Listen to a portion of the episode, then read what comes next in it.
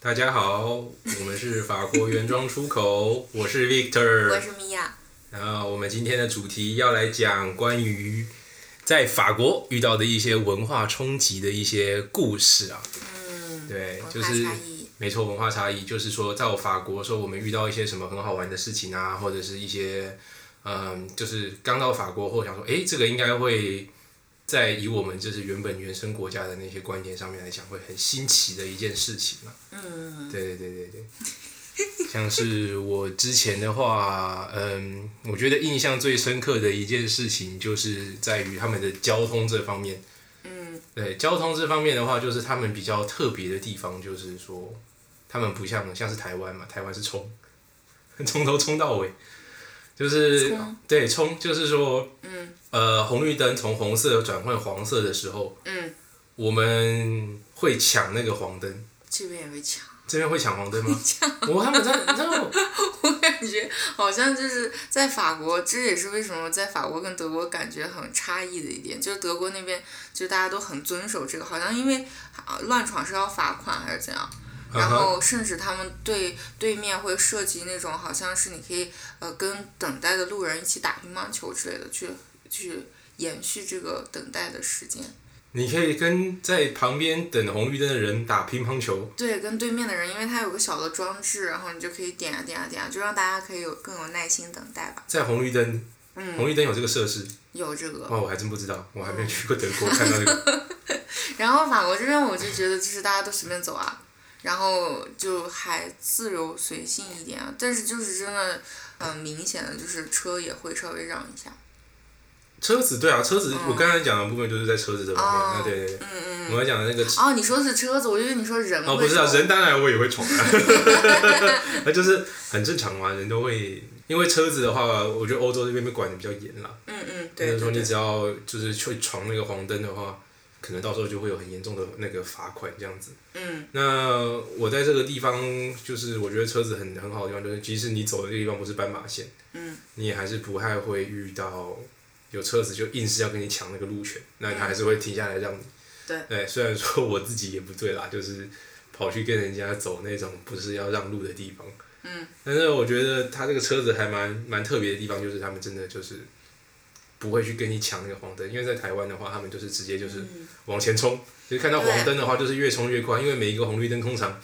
繁忙交通区的话都要等九十九秒，对那没有人想要等啊，然后就是都会加加快油门，就是抢那个最后的那个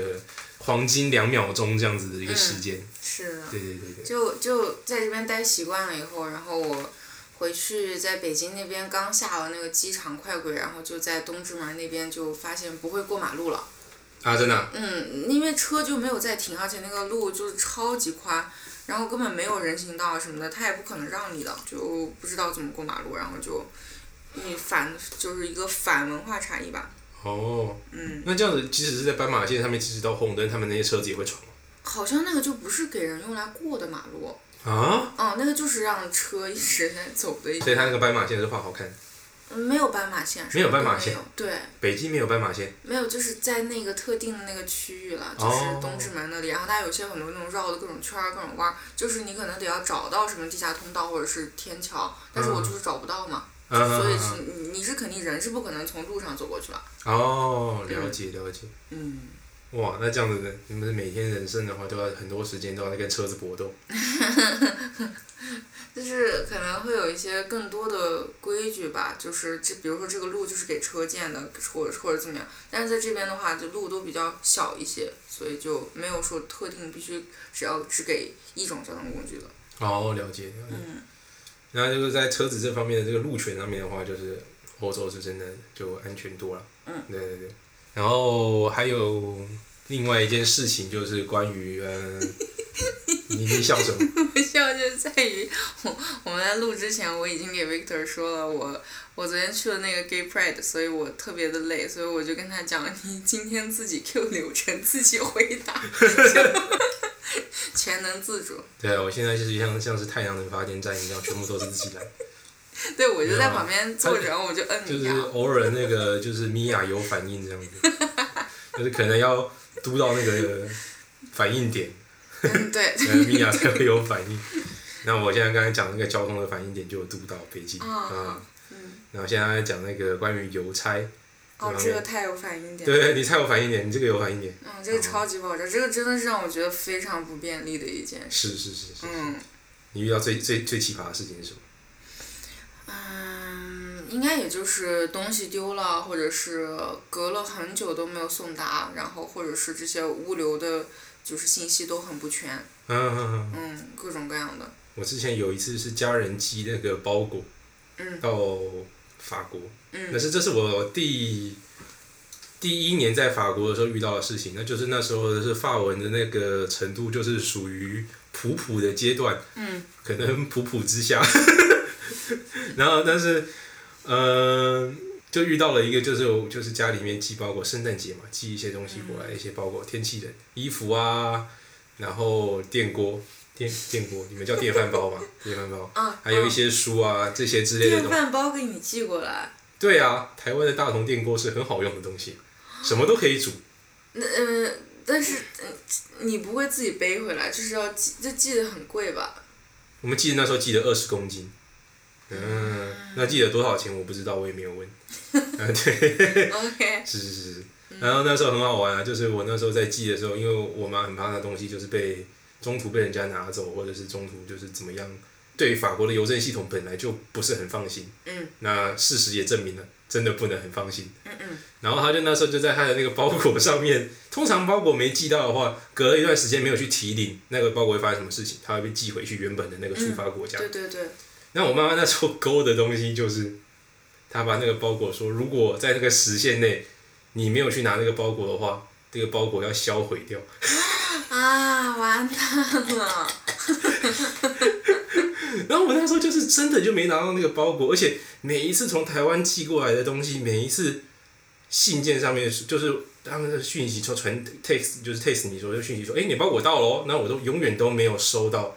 哦，我的那个提领通知，永远都不会有。嗯，啊，那时候那第一年啊，发文不好啊，然后什么东西都是很新鲜，什么东西都是很陌生的时候，你跟我讲我的二十公斤的包裹要被抓去销毁，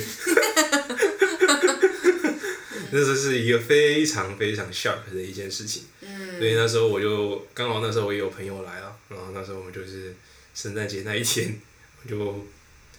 不是去圣诞市集，我是跑遍各个邮局找我的包 裹。对，然后最后那时候还有一个法国的，就是邮政系统的一个那个紧急电话，嗯那个电话的话就是你要打那个包裹，然后它就可以查到你现在那个包裹现在具体的位置在哪里。嗯。但是现在那个号码我不知道为什么，它现在那个号码变得比两年前还要复杂。现在的话，你打过去的话，他还要说，如果你需要找你的包裹，你需要那个。你他说你要什么服务？你要找包裹、找信件，然后去那个提领信件，然后寄邮票还是什么东西，一大堆信件，然后就按什么一啊、二啊、三啊、四啊，嗯要按很多号码。对，我差不多，假如说每一层按每一层流程的话都是一个号码的话，我至少按了八个，都还没有找到我的包裹在哪里。啊，对，所以他们现在系统呢，就是系统已经把它分化成这样，但是使用上难度就变得更高。嗯对对对，但是第一年的时候不一样，第一年的时候就是你只要打电话过去，然后他就会有专人去替你服务。嗯嗯，他说你的包裹在哪？然后好，我们帮你找。然后就是他会说，哦，我现在知道你的那个号码是多少，我们给你这个号码，你去这个地方嗯找，然后就是网络上面找，就会找到你现在这个包裹寄存在哪里。所以那时候我就是刚好就是找到这个号码，然后大概大概念了二十个号码，全部都是法文。然后好在最后是有找到，哦，但是也就只剩今年而已。然后接下来我就是三年，就是两年后我在这边，呃，做跨跨国实习嘛，就是我在这个地方，因为那时候疫情，然后疫情期间的话，就是我在实习的时候其实是这个跨国实习。嗯。那我就是那个时候老板就说要把我们那个商品做好的商品，就是寄到我法国这边来。嗯那就是在这个时候，我现在知道的欧洲的关税啊，这些什么东西全部都提升。然后那时候原本东西其实有寄到我们家的，但是我阿姨听到说啊，还要再另外收九十欧的关税 费，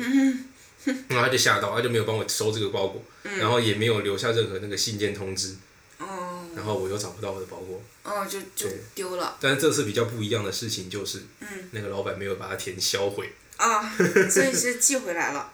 他就就是我到时候最后就没拿到，然后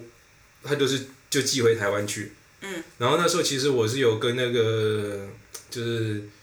打电话也是有去问，说我那个包裹现在在哪里。嗯，然后他就说，你的包裹是有寄到你家，但是他现在就是处于正在那个流通的那个阶段，所以说大概两三天后，嗯，就会到你家了。嗯，然后这一等就是一个月， 对，然后就是包裹还是不知道去哪里。嗯对啊，嗯，这个真的是有点麻烦。是是是是，嗯，你你说到这个，我就想起来，其实感觉在他们这里办理一些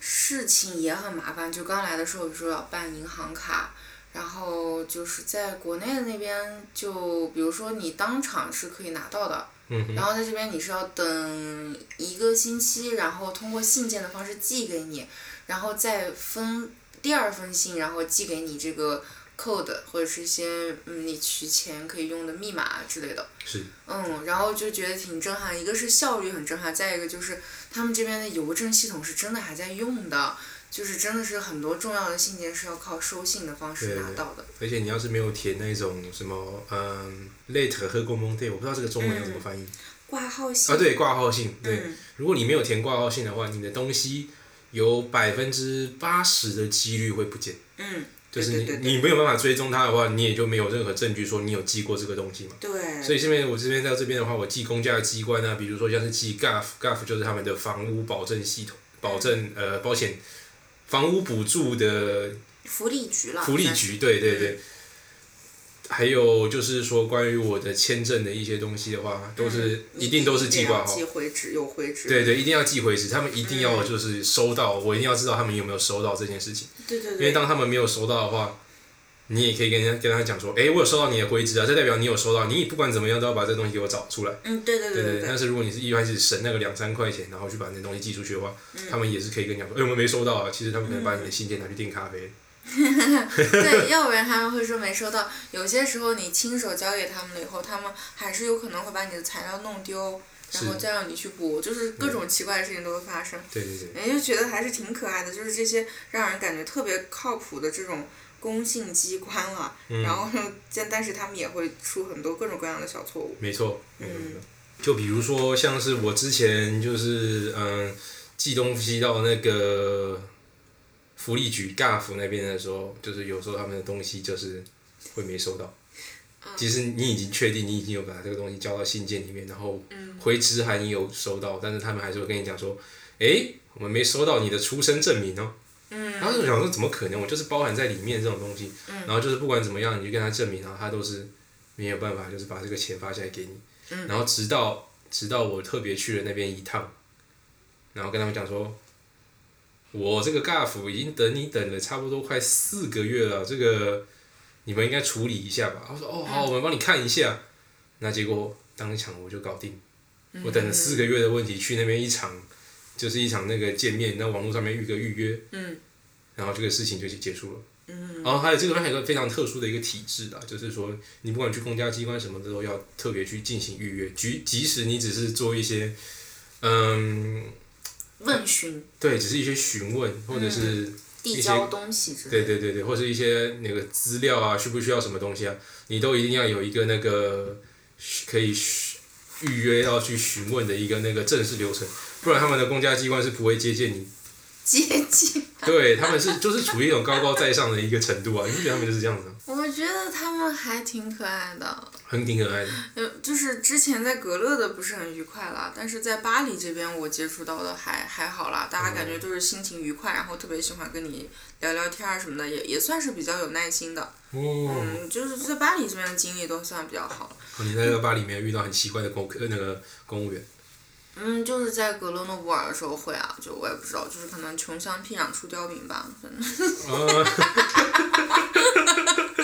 我只要对格勒就一直会很命，就是哦，那个地方就是克我。嗯，但是想到这个，我觉得还有一点比较好的，我就是，呃，法国这边是会给呃任何留学生啊，或者是就不是呃法国国籍的这些学生给予各种各样的帮助，无论是文化上的还是基础的一些住房保证嘛，就是嗯、呃我就是没有听说过哪个国家能够把福利给到这么好，就是在欧洲都是很少见的，反正我是没有听说过，除法国以外，嗯，他会给你就是补补充一部分就是房租的这个金额嘛。啊，对对对对嗯，对就只有法国有这个，嗯然后还有你交通上面也有，嗯，对，然后你可以去申请。然后我之前的话，那时候我都已经实习了，也就是有一定工资了，但是我的身份还是学生嘛，所以说，嗯，这个 GAF 就是福利局还是坚持要给我给。然后当时的房子，反正房屋补助都能到三百零七欧，还是挺挺多的每个你可以月。拿到三百零七欧，对，我每个哦月哇，我都最拿高也才拿到两百一十七 而已。哇，你怎么那么好？你是住在那时候是住在哪里？小巴 黎啊。对十五区，所以我最后那房子补完二百多 欧，嗯。哦，我的老天还爷！是一个 studio，就是一个一一个人住的这个小 哇，我觉得，哇，我觉得我我我赔了好多。而且好像这些都是他们自己评估的，就是你你把那个房屋的信息给到了以后，然后他们就知道应该要给你补助多少。是不是小巴黎的那些公务人员的效率都比较高啊？而且好像通常都比较是啊 gentle 一点啊。对对，我真的是这样觉得。对啊而且很神奇的那个就是，如果是 group 了，就是你们是一对 couple 的话，你们的房房补会更高一些。嗯，所以很多人虚假，虚 因为谈恋爱这种事情嘛，你又不需要结婚啊、证明什么，啊你就跟人家说，你就说，嗯，这个不是我的嗯好朋友，这个是我的另一半。哦，那这样子就会拿到更多的补助。对对对对对，就是有一些那哇，种所以在这个地钻方，空子的，啊，所以在这个地方，爱情是可以随意发对生。生活有帮助的。 真的真的是这样，像呃，就是如果你们是应该是 couple，或者是你们是好像签了那个 back C 一个这种协议结婚这种，你们的税都是要比单身要少很多的，都是这样，交的税也要少很多。哇，这也是果果然叫爱之城，欸鼓励恋爱。对，超级鼓励，嗯然后超级鼓励生小宝宝，你只要生宝宝，这个宝宝就保你一生荣华富贵。真的，嗯，那你么生两个不就也是那个家财万贯？对，家财万贯。对啊，你你就像很多那些就是来这里的有些移民不务正业的移民，他就靠生孩子呀，因为他生孩子他就是赚，政府就疯疯狂的奖励他，给他养。然后他生下来的孩子还继续拿补助。对，然后像我公司有一个同事嘛，他是香香港人，然后他之前嗯是有过结婚的，然后现在离婚了以后留留两个混血小宝宝，然后然后他就说，就其实他有时候可能遇到不开心的事情，在工作的时候，他就说，哎，算了，这个工作做不做无所谓啦。他说，反正我自己在家里面，因为我他是离异，然后有两个小孩儿，然后他拿到的钱是跟工作一样了。 其实，所以他说是最低无所谓工。最低工资的那种工作，嗯，一千五，两个小孩补他一千五这样。也不知道具体是多少，但是差不多，其实就是他们会有一个这样计算，可能就是比如说你是一个，呃，外籍女性，然后离婚，然后可能你想，因为他跟应该是跟一个欧洲人，我应该是法国人生的宝宝，啊，所以不知道在这种情况，因为它有很细很细的，非常非常人性化，嗯就针对不同的家庭、不同的情况，宝宝有不同的情况啊这些，然后。嗯，或者是你看你有几个，然后你在什么年龄段，然后你有没有工作收入，就各种各样的呃，就是衡量标准来他们给在给他到们在你。补助和税收这方面的条例真的很细啊，对不对嗯？，真的嗯真的，对就是像我们像是这种像我们这种一般的那种上班族，最怕的就是遇到报税季。对对，真 的真的但是很害遇怕到的事情，这就是比如说像是你有家庭的，然后有小孩的，嗯最爽的也是那个时候可以领补助的时候。对啊，因为它你会分很多细，你只要细节上勾了越多的是是是是是补助，其实就是一直这样叮叮叮叮叮叮叮往上加的。嗯，对啊，对，确实是。就你们觉觉得这边养宠物的人比例很高？有有还蛮多的，对，嗯，很多狗狗在路上走，对，养狗狗也有补助，并且哦，养狗我也有补助，养狗狗有补助，有吗？我不知道有啊。应该没有吧？没有啊，我是知道那个，就是我们上上上上期的讲的那个，嗯就是关于流浪汉的那个，嗯，是有、哦狗狗是有补助，那个狗狗是有补助，嗯，对，那个是有了。但是像是一般的那种小资族的话，应该是没有的。嗯，但但确实他们会有很多的优待，就比如说狗狗是肯定可以正常出入任何交通工具的，然后狗狗有有一些店呀，然后有一些呃商场呀，或者是甚至餐厅、咖啡馆都是可以让狗狗去的。嗯嗯嗯，嗯，就是你都是可以带自己宠物的，这个是完全不会有任何人提出任何异议的，就感觉普遍大家还是跟小动物蛮亲近的。哦，嗯而且小动物都可以，就是哎、你知道我们在台湾这边，要是假如你要搭地铁或者搭捷运或者去百货公司，嗯，狗狗都是要装到篮子里嗯面带着的。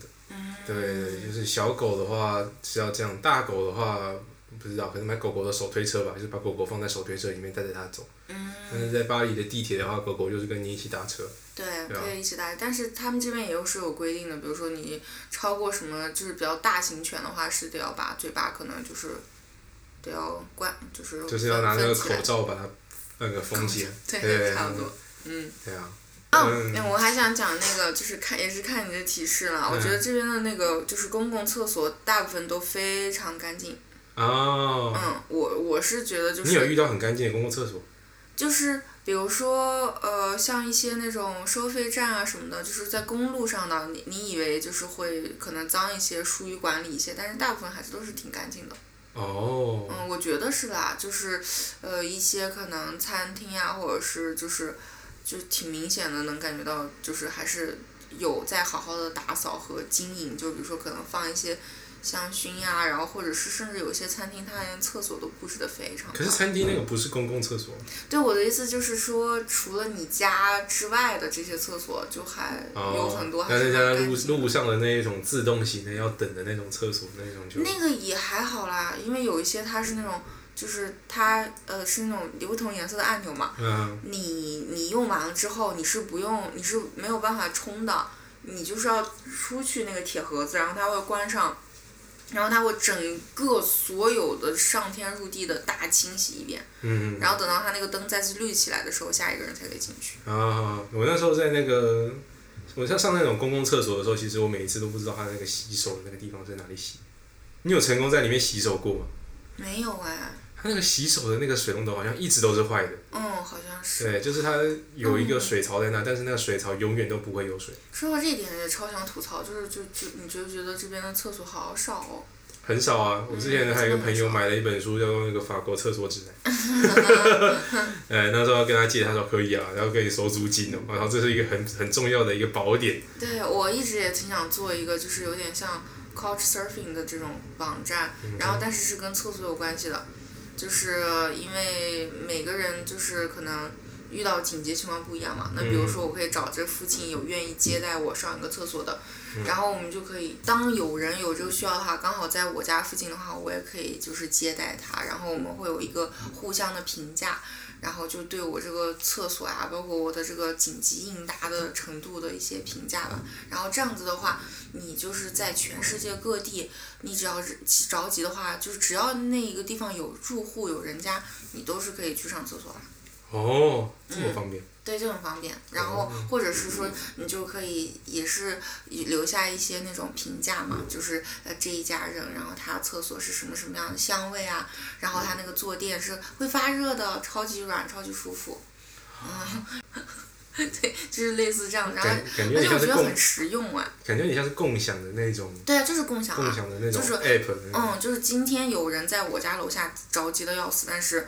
不太想，因为这些都是免费的，我不需要他去买什么咖啡，因为这边很多就是餐厅啊或者之类的，你都不需要消费，然后才让你用我厕所，我就不用，我我我要的只是说在未来某一天，可能我在马达加斯加哪里，然后我尿急对我一用到这个就发现哦，附近也有人愿意帮助我，哦，嗯，真的很棒哎。对，这个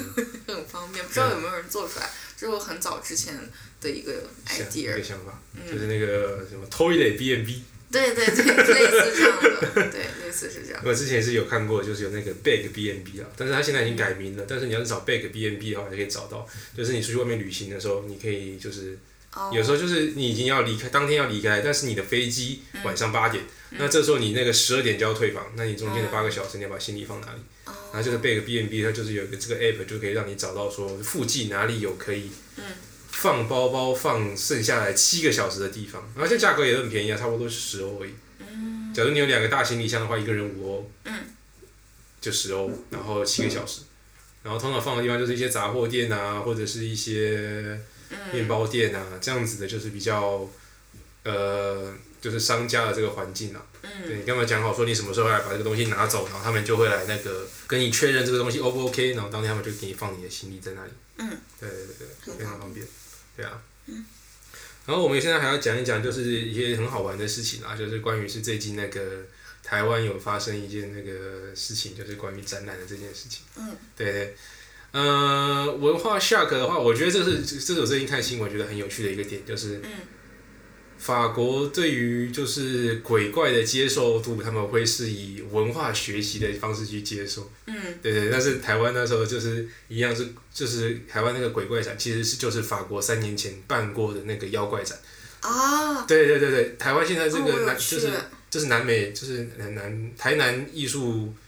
中心，嗯台台台南艺术美南美馆啊，南美馆的话就是他现在在办这个亚洲鬼怪展，以前就是也在台湾办过。嗯那他这个展的话，就是那时候在那时候去的法国人其实很多。嗯大家都是想说，哎呦，这种各种不同的鬼怪的那个展啊，比如说像是泰国的嗯那些、呃什么阴灵文化啊，或者是一些降头啊、这样子的东西，嗯，然后或者是呃台湾的呃庙会的，或者是日本的那些妖怪，嗯，就是一些亚洲方面的，因为它主题就是对亚洲方面的那些妖怪，对所以对欧洲这边来讲，都是一些很很有吸引力、很新奇的东西。嗯然后这次台湾办的时候，就台湾有些很好玩的事情，就是说有些比较保守的人就认为这个展并没有美感，然后是一种就是呃会带给人们就是不幸以及就是影响地方磁场的一个展览活动啦。嗯哼，对对对，然后呢就是其实他们这样反倒是说明他们是很迷信的呀，他们是很信这些东西的。嗯对啊对啊，他们就是非常相信这种东西，然后就认为这些东西会带给他们那个当地的文化一些负面的影响。嗯殊不知，当这个馆一开放的时候，来这边参观的人，因为当初在这个展这个展览开放以前，嗯，就已经有一场论战，所以这个展一开始的时候，帮助他们宣传了。哦对大宣传，嗯，就开始出现人比 人比鬼还要多的鬼都吓 到了。鬼啊，就是阳气旺盛。然后说原本应该是鬼吓人，现在人来吓鬼，哎，大家都去看。但是对，那个展办的挺不错的那，个展是真的很好看，就是那时候我就看到一些就是哎，是在那个布朗利博物馆对吧？嗯对对对，彭丽，那个 Musée 的彭丽，Gay 彭丽，那个展的话，就是那时候我自己本来是挺喜欢，然后那时候我也有买了一本，就是关于妖怪的一本书，就是一些日式妖怪、一些浮世绘的，或者是那种墨汁画的那些日式妖怪的那本书，我觉得挺有趣的，嗯很有意思。对对对。然后我就觉得这个展的话，就是大家要是有兴趣，或者是还没有去过的话，你们要知道这个就是，这就是法国出口的东西啊。哦，我们就出口这些小那个小道消息给你们啦，让大家知道一下，这个东西很值得。对三年前去看过，印象深刻，没想到现在在台湾就是又有机会再看到。嗯，对对对对嗯，对，我觉得他们真的总结的好全面啊，就对是对亚洲能够了解到的那种，对对对就是阴间文化啊，哎或者是是迷信呀、或者是一些比较邪典的，或者是一些那种鬼怪的形象，全部总结出来了，然后对啊都很细致的讲解。啊，我都那时候在参观那个前，我还不知道原来泰国的那个分支分这么细，嗯，就是有一大堆不同的那种对，。泰国那个真的是有点吓人。对对，泰国其实我觉得泰国是嗯最恐怖的。对，因为我觉得我们比较熟悉的这种僵尸这种倒还好哎，对对就是因为可能就是老朋友了，所以没有很害怕。那泰国的有那种，就什么内脏外翻的那种东呃，西，对对对对 对啊那对，种就是很恶鬼、恶对对对灵的那种感觉，那就感觉就是很可充怕充满怨气的怨气的红衣小女 孩，红衣小女孩， 嗯，对啊，那还有那个其他一些像是我觉得像我在这边生活，感觉到一个比较好的地方，就是在于，嗯、女性的空间会更大一些。哦，嗯，就是会觉得，比如说呃在很挤的时候，我其实，在很挤的，就是公共交通上，我在这边是不会担心。会有什么咸猪手这种情况的，反正就是感觉好像就是每个女生成长都会有这样，但是在这边的话，你不会你不会这么担心这件事情，就它不它它必定也是会有发生啦，就是不好的事情，但是我会感觉到这个会呃概率没有那么高，就是你会觉得大家好像就是会觉得这个事情是非常非常严重的，是不嗯可以、绝对不可以这样去做的。哦，嗯，所以就感觉好像是会好一些，然后包括嗯，你也能很明显的感觉到，就比如说小情侣啊，然后我朋友他们就是在呃打打闹闹的那种，嗯，然后那个男生可能就是小小的推了一下女生一把，然后立刻就周围有人过来说，在法国我们男人不可以打女人，哦真嗯，的就是很严肃的去指，就是就是指就是告诉他就是不可以，就是很明确的讲出来。哎，你之前不是有讲过关于一些赌场的那个？哦，那个是发生在美国，好像就是对，反正就是你会感觉到啊、就是有一种对女性的一种保护吧，然后你会觉得这边的女生的这个就是穿衣服也会更加自由，嗯，嗯，然后就感觉好像是更自在一些，就是可能不用太收起自己的很多女性向的特质，然后就大半夜出去玩，穿高跟鞋在街道上走，也是会有多一些安全感吧。哦，不用担心会有那些惨一些恶意的眼光来看着你们。嗯，对对对对对，嗯，就啊，对，也也包括这一点，就是大家都见到，就是感觉女性啊或者男性，大家都是各种花枝招展啊，什么，就是很愿意表达自己，所以也见怪不怪了。这也是巴黎的一个好处吧，就是可能城市比较大，然后大家就是穿衣服自我表达也比较多，所以就也不会很担心有人会有奇怪的眼光或者是攻击他们、嘲笑他们的行为。哦，嗯，就这一点还是挺挺好的。所以这个城市其实对你来讲是一个很放松的一个城市，就不用太担嗯，心。对，真的真的，哦，哎嗯，那在你格勒就不一样。在格勒你就有遇到不好的事情对。呀、穷乡僻壤除刁民， 哇，你在格勒真的很不爽。那怎么不上？哦方方面面都不上。哇，嗯你想讲一下格勒之前遇过什么样的 事情？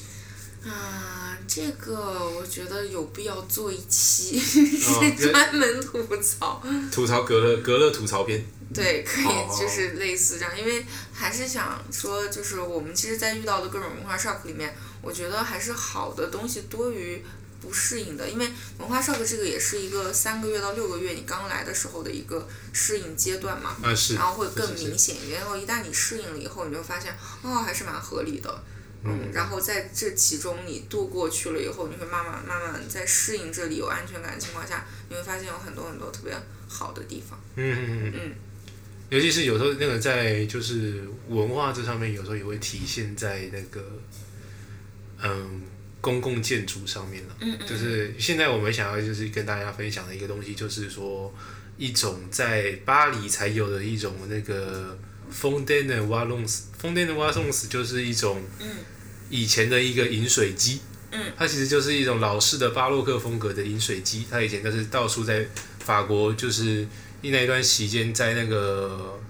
普法战争结束的那一段期间，嗯它就是大家那时候民生用水上面会出现一些问题，然后就有一个很慷慨的英国的那个商业家嗯捐了一笔钱，也不是捐一笔，就是他自己出资，嗯然后让法国到处都有干净的饮用水。嗯，那现在说这个这个就是他现在就是一个就是用好像是我记得是用四季女神来做的那个外形嘛，嗯，然后那绿个色的那个绿色嘛，不是绿色的吗？我怎么记得是红色？哎我记得一直都有有很多次都能看到，就他就在那里拖着这样一圈儿。啊，对啊，对啊，会不会绿色的其实是生锈？哎，有可能，有可能。嗯，对啊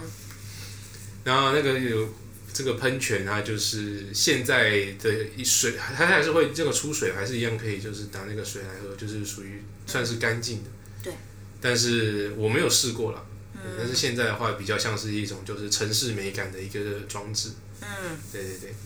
我觉得这边还有就是文化氛围特别好。嗯啊对啊，就是能接触到各种各样的戏剧，然后演出、表演，然后对各种各样的文化展，还有那个个人特色的不同啊。对，而且是就是很亲民的，就是你会觉得这些艺术的东西都是可以，呃，接触，就每一个人都是这样滋养成长的，嗯嗯嗯，你会见到就是有很多父母带小孩子去博物馆啊，然后或者是很积极的参与各种世界文化遗产日啊，或者是博物馆之夜啊，就有很多很多这样的活动，就让可能平时不是很接触艺术或者是就是创作类的，就没有很感兴趣的人也可以接触到吧。哦，嗯，你就觉得这个城就是还是处处都充满了一些人文的文艺的气息，还是很不错。哎，那你之前那个就是九月的时候会有那种巴黎白昼之夜，你会有去参观吗？啊，New Blanche 有有没有有有有，嗯，都有。 OK，嗯那个他们博物馆的话，就是在这个期间的时候，他们就是都会开放，一直到晚上一两点，记得好像都有。嗯，对对对。对，然后那时候，候全巴黎的这个地铁这方面的话，也是全天通勤。嗯，就是大家可以在那边享受玩，因为那时候在这个日子里面，他们巴黎的那个博物馆全部都是免费的，嗯，所以会让每一个一个晚上你能参观到两间就已经是对，赚是很赚。对嗯，对对，每个月的第一个周日有很多很多博物馆也嗯都是免费开放向公众的。啊，对对对对，嗯，还有那个哦，对，他们在这个学生优待在美术馆这方面的话，也是对学生很有优待。嗯，是是，就是是比如说，像是你的年纪是属于二十六岁以下的话，嗯，那你进去任何的一些美术馆，其实都是不用钱的。对，像是荷兰就没有这样的东西。嗯，我之前也是去过荷兰的时候，他去那里面那个博物馆的时候，他们还是要跟你收钱，只是换成学生票而已。嗯但是荷兰博物馆真的蛮贵，哦，但是很值得看，但是就是蛮贵。哎，那我们今天就嗯先到这里，是啊然后有一些故事的话，我们就移到下一期再来讲。对，下一期想要讲一些那种就是发生在，嗯，就是法国这边的奇奇怪怪的小故事，对啊，就是一些自己的遭遇啊，一些小故事。对，非常离奇，没错，那我们今天就先到这里。我是 Victor， 敷衍。我有敷衍吗？我觉得我很真诚啊。我是米娅， 好，我们下期见，下期见，拜拜，拜拜。拜拜。